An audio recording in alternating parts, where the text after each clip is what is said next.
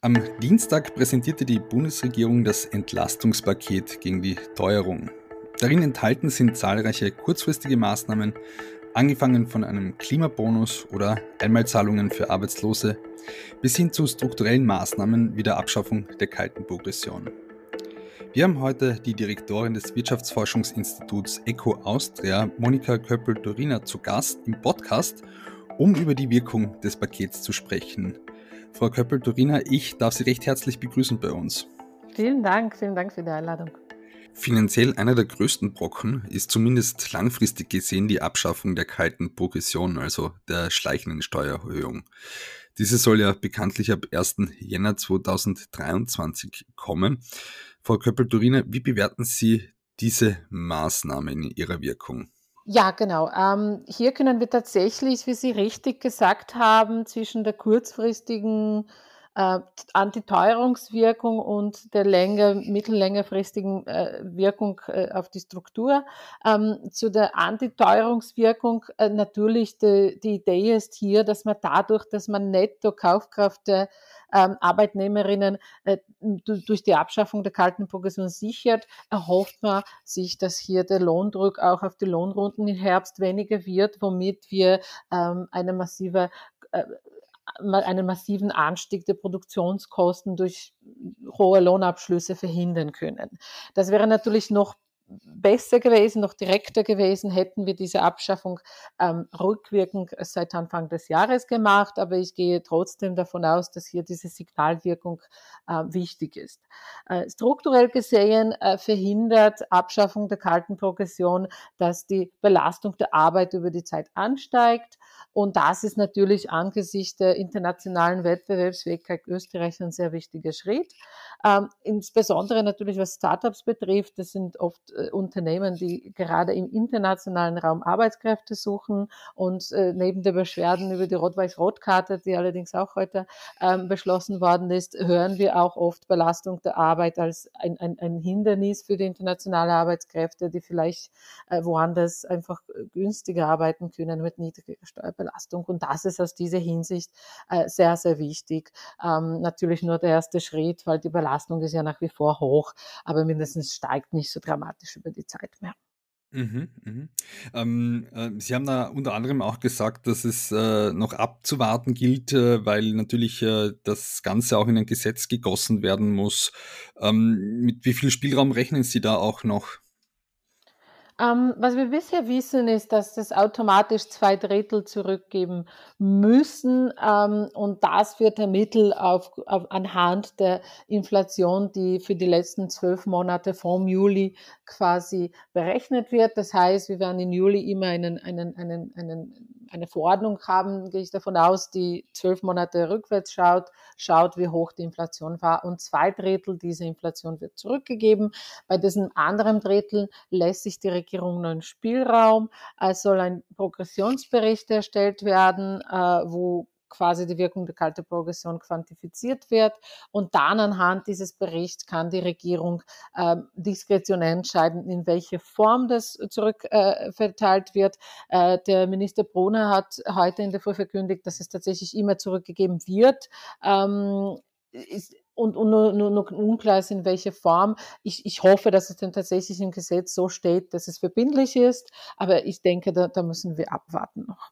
Mhm, da müssen wir abwarten und es äh, kommt ja dann auch erst mit 2023. Ähm, es werden da auch äh, Kosten von fast 20 Milliarden Euro äh, auch angegeben. Schätzen Sie das als realistisch ein?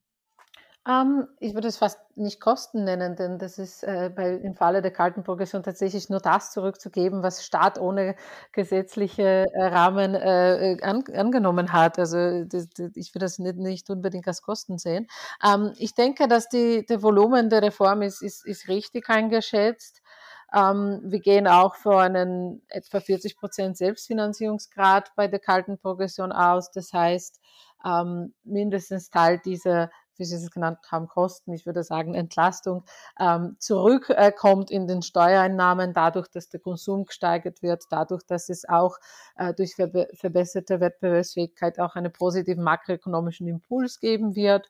Ähm, also im Endeffekt ist auch der Entlastungsvolumen zum Teil mindestens zurück ins Budget, äh, wird er zurück ins Budget fließen.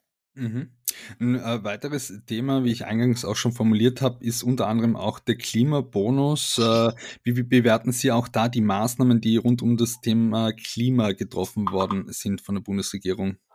Ähm, der Klimabonus in der Form, die es jetzt äh, verkündigt worden ist, hat natürlich weniger direkt mit dem Klima zu tun, denn ursprünglich in der Logik der ökosozialen Steuerreform war der Klimabonus regional gestaffelt oder ist regional gestaffelt, je nachdem, ob man weniger oder mehr äh, Zugang zu öffentlichen Verkehrsmitteln hat, um diese äh, Härtefälle abzufedern. Jetzt hören wir, dass es tatsächlich für alle angehoben werden soll, unabhängig von diesen regionalen Komponenten. Ähm, das ist natürlich weniger direkt mit dem Klima in Zusammenhang hängt.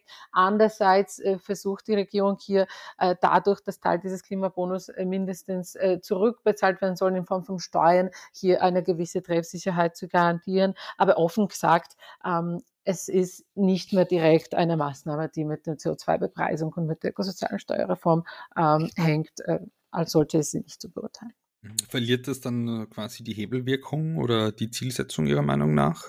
Es es verliert die Hebelwirkung gewissermaßen. Äh, es hat einen gewissen Effekt natürlich jetzt auf die Teuerung, vielleicht sogar zu viel Effekt auf den Konsum der höheren Einkommen und eben dadurch, dass es keine regionale Staffelung in diesem Form nicht vorgesehen ist, äh, gibt es keinen direkten Zusammenhang mit der CO2-Bepreisung.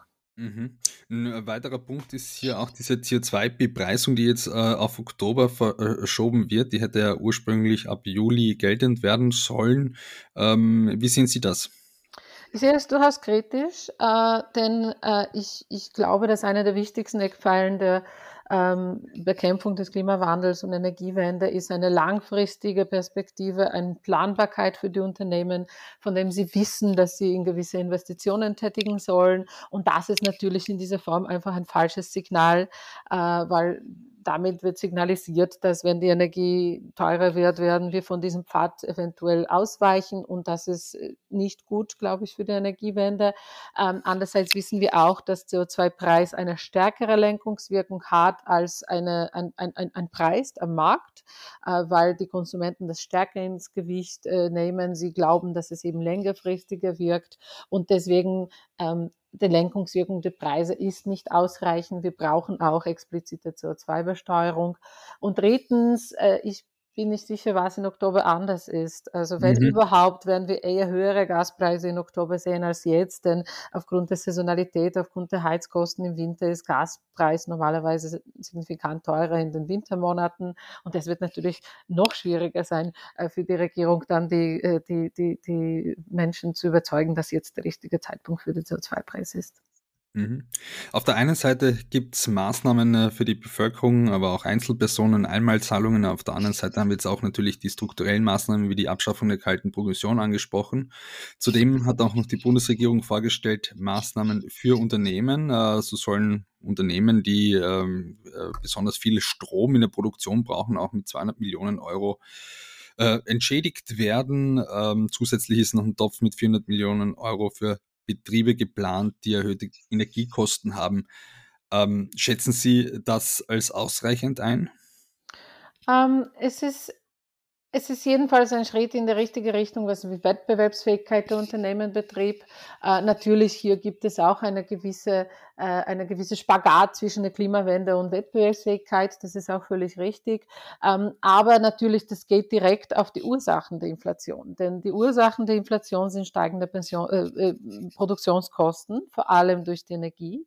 In der ersten Teuerungspaket haben wir schon Maßnahmen äh, getroffen, etwa Senkung der Elektrizitätsabgabe und Erdgasabgabe, die darauf äh, spezifisch abzielen. Und im Endeffekt die angebotsseitige Inflation, also Inflation durch Steigung der Produktionskosten, können wir im Endeffekt nur durch solche Entlastungen wirklich bekämpfen. Ähm, deswegen Lohnnebenkostensenkung, die verkündigt worden ist, ist auch zu begrüßen. Diese Kompensation ist grundsätzlich auch zu begrüßen. Äh, natürlich muss es auf Dauer auch in, in, in, Hinsicht auf die Energiewende äh, genug Anreiz geben für die Unternehmen, hier Energie äh, zu sparen. Und deswegen eine längerfristige Sicht muss schon so sein, dass, äh, dass der CO2-Preis angeführt worden ist und, äh, und diese Kompensation nicht auf Dauer bleiben soll. Aber jetzt als äh, Maßnahme gegen die Teuerung ist das genau das Richtige im Endeffekt. Mhm. Ähm, es gab äh, auf dieses Entlastungspaket zahlreiche Reaktionen natürlich auch. Ähm, gewisse Kritiker haben jetzt davon gesprochen, dass es nach dem Gießkannenprinzip äh, vergeben wird. Sehen Sie das auch so oder sehen Sie wirklich gezielte Maßnahmen der Bundesregierung, um hier ähm, effektiv äh, gegen die Teuerung vorzugehen? Ich, ich, glaube, dass meistens die Maßnahmen sinnvoll sind. Ähm, der einzige Kritikpunkt wäre tatsächlich vielleicht der Klimabonus, äh, das äh, etwas, etwas mehr nach ähm, alle Einkommensgruppen unterstützt und auch äh, ohne wirklich Rücksicht äh, auf Härtefälle. Aber sofern ich das verstanden habe, auch vom Finanzministerium gibt es hier auch einen, einen gewissen Mechanismus dadurch, dass man Teil dieser Zahlungen versteuern soll, äh, womit die Treffsicherheit ein bisschen verbessert ist, weil eben eben die niedrigere Einkommen haben dann die volle Höhe der Auszahlung, höhere Einkommen dann nur mehr ein Teil davon. Ähm, aber das wäre wahrscheinlich die Maßnahme, die ich am meisten kritisch sehe. Äh, Rest finde ich in, in Großen, im Ganzen ist, ist, ist schon ein Schritt in die richtige Richtung.